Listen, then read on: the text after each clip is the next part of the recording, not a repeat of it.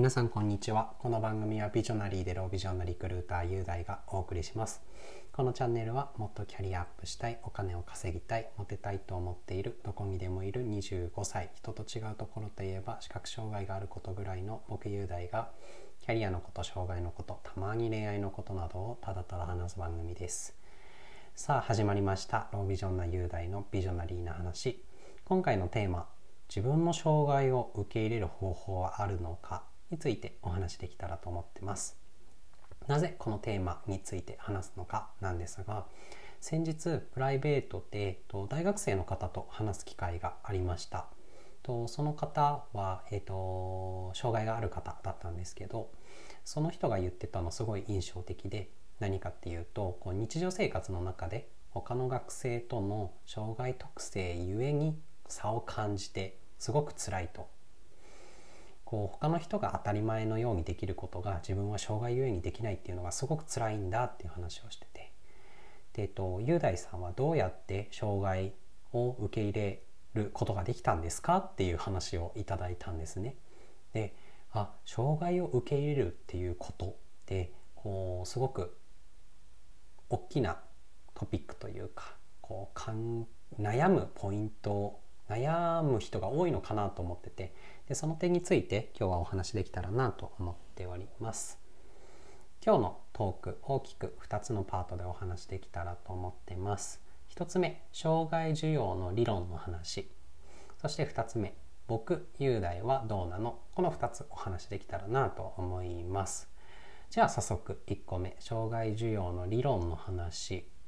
とまあいろいろ障害需要に関してこう研究とかなんか理論があるみたいなんですが今回は障害需要に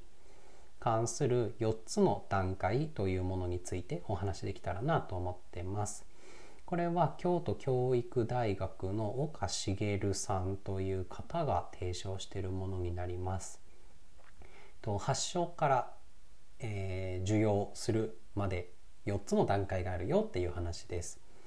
まず1つ目なんで自分だけ？と人生に前向きになれない段階。これが一つ目です。こう障害のある自分なんて何もできない。もうダメだ。なんで自分だけ？って思うような段階となります。二つ目の段階。障害を不自由なものと感じてはいるが何とかしようとする意思を持ち始める段階。こちら。自分は障害があるんだけれどもどうしたらいいかな？こうそれについてこうちょっと考えてみようかなって思い始める段階だそうです。3つ目過去の自分ではなくって今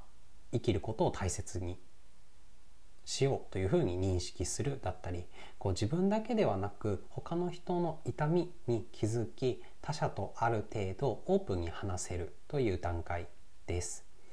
これはこう自分は障害でこう辛い経験はあるけれどもこう自分だけではなくってあ他の人もいろんな人がこう生きづらさを感じてるんだな自分だけじゃないんだなっていうふうにこう思い始める段階です。そして最後4つ目。新しい価値観を見いだしている。だったり障害について他者とこだわりなく話すことができるという段階でございます。こちらではつまりこう障害の有無に関係なく自分は自分だよねっていうふうに捉えられるようになる。なっている段階です。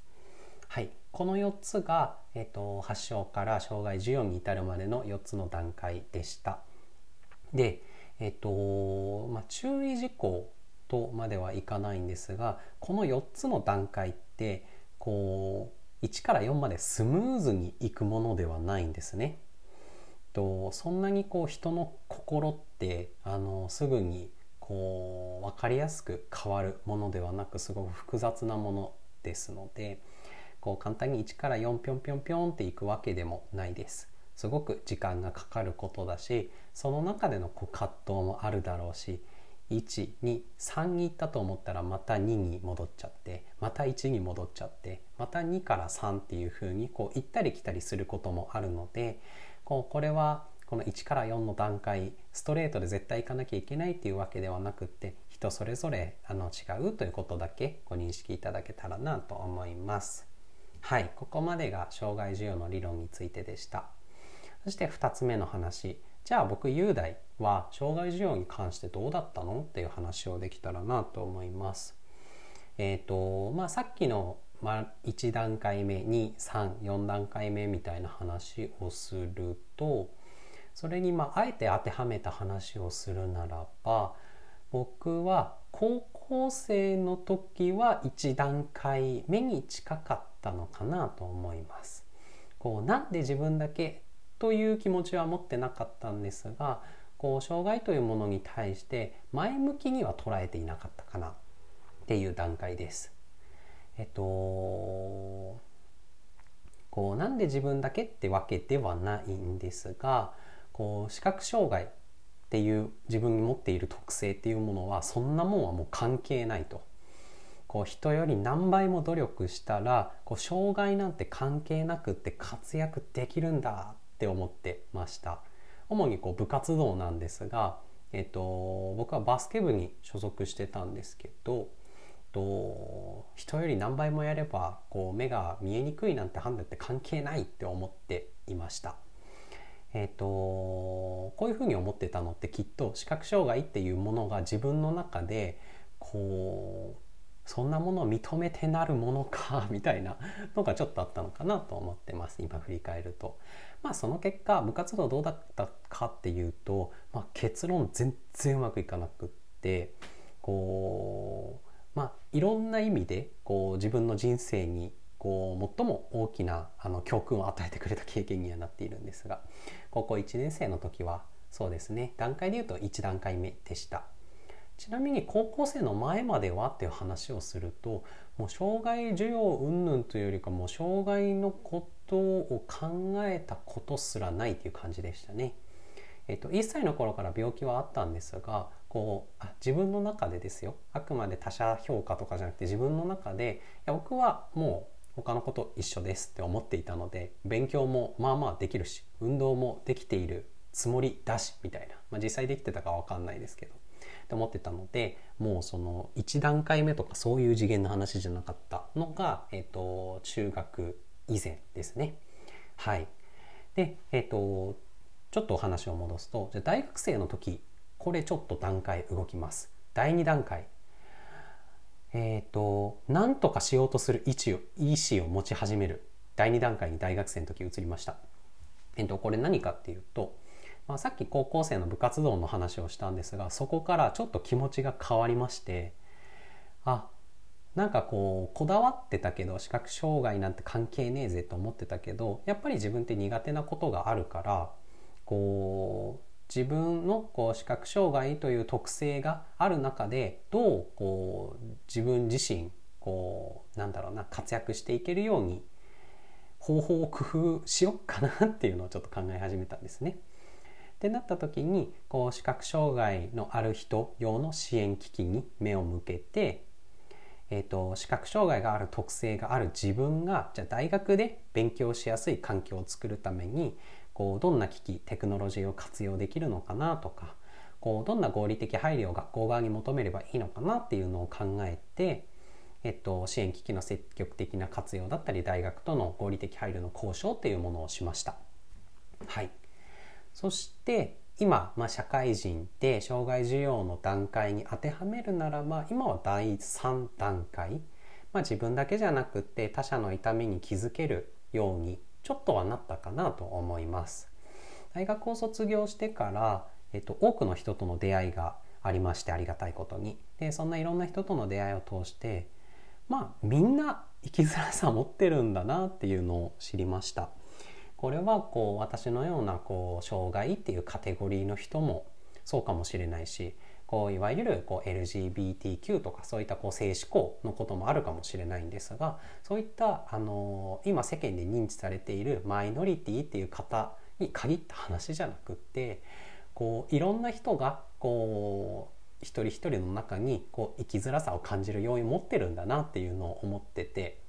そういう意味ではこう自分だけじゃないんだなみたいな。こうなんだろうそのこう生きづらさをこう他者と比較して自分の方がまだ大丈夫とかそういう話ではなくって一人一人その人にとっての生きづらさがあるんだなみたいなことは今はちょっとだけ感じていたりします。はいそんな感じで、まあ、高校の時は第1段階大学で第2段階そして今はま第3段階の障害需要の段階かなと思います。でえっとまあ僕1歳から視覚障害があるんですが、まあ、第2段階に移ったのがまあ20歳ぐらいなんですね。だからまあすごく時間がかかったなみたいなことは思っていたりします。とちなみに余談ですが、えっと、こう女性とデートしててちょっとモテない時は第一段階に落ちることありますね。ちょっと視覚障害あるからモテないのかなみたいなことは思ったりします。はい。でまとめですね。こう障害需要に試行錯誤している人へっていうところで、えっと、最後にお話できたらなと思ってるんですがこうなんとなくこう障害を受け入れてる人すごいみたいな風潮ってあるかもしれないんですけどこう決してこう無理して受け入れる必要その瞬間に無理して受け入れる必要ってないのかなって個人的には思っていてこう障害を受容してから新しいことに挑戦をするっていう順序もあればこうちょっとずつ自分のできる範囲で新しいことをやってみてその過程であ障害需要ってできたのかなみたいなこともあるかなと思うんですね。僕の場合はそうなんですけどだからこうこうじゃなきゃいけないとかきっとなくって、えっと、無理してこう急いで障害需要とか考えるんじゃなくてこう自分自身の安全地帯を確保した上でこう自分のペースでこういろんな人の助けを得ながらこう考えていけばいいのかななんてことを思ってます。はいそんな感じです。えっと、参考資料ということで、えっと、今回は、えっと、ゲストで出ていただいた和美さんのノート自己受容の話あったのですごい勉強になったのでそれを貼りたいのとあともう一個たまたまブログ記事見つけたのでそれも貼ります。はいということでこんな感じバイバーイ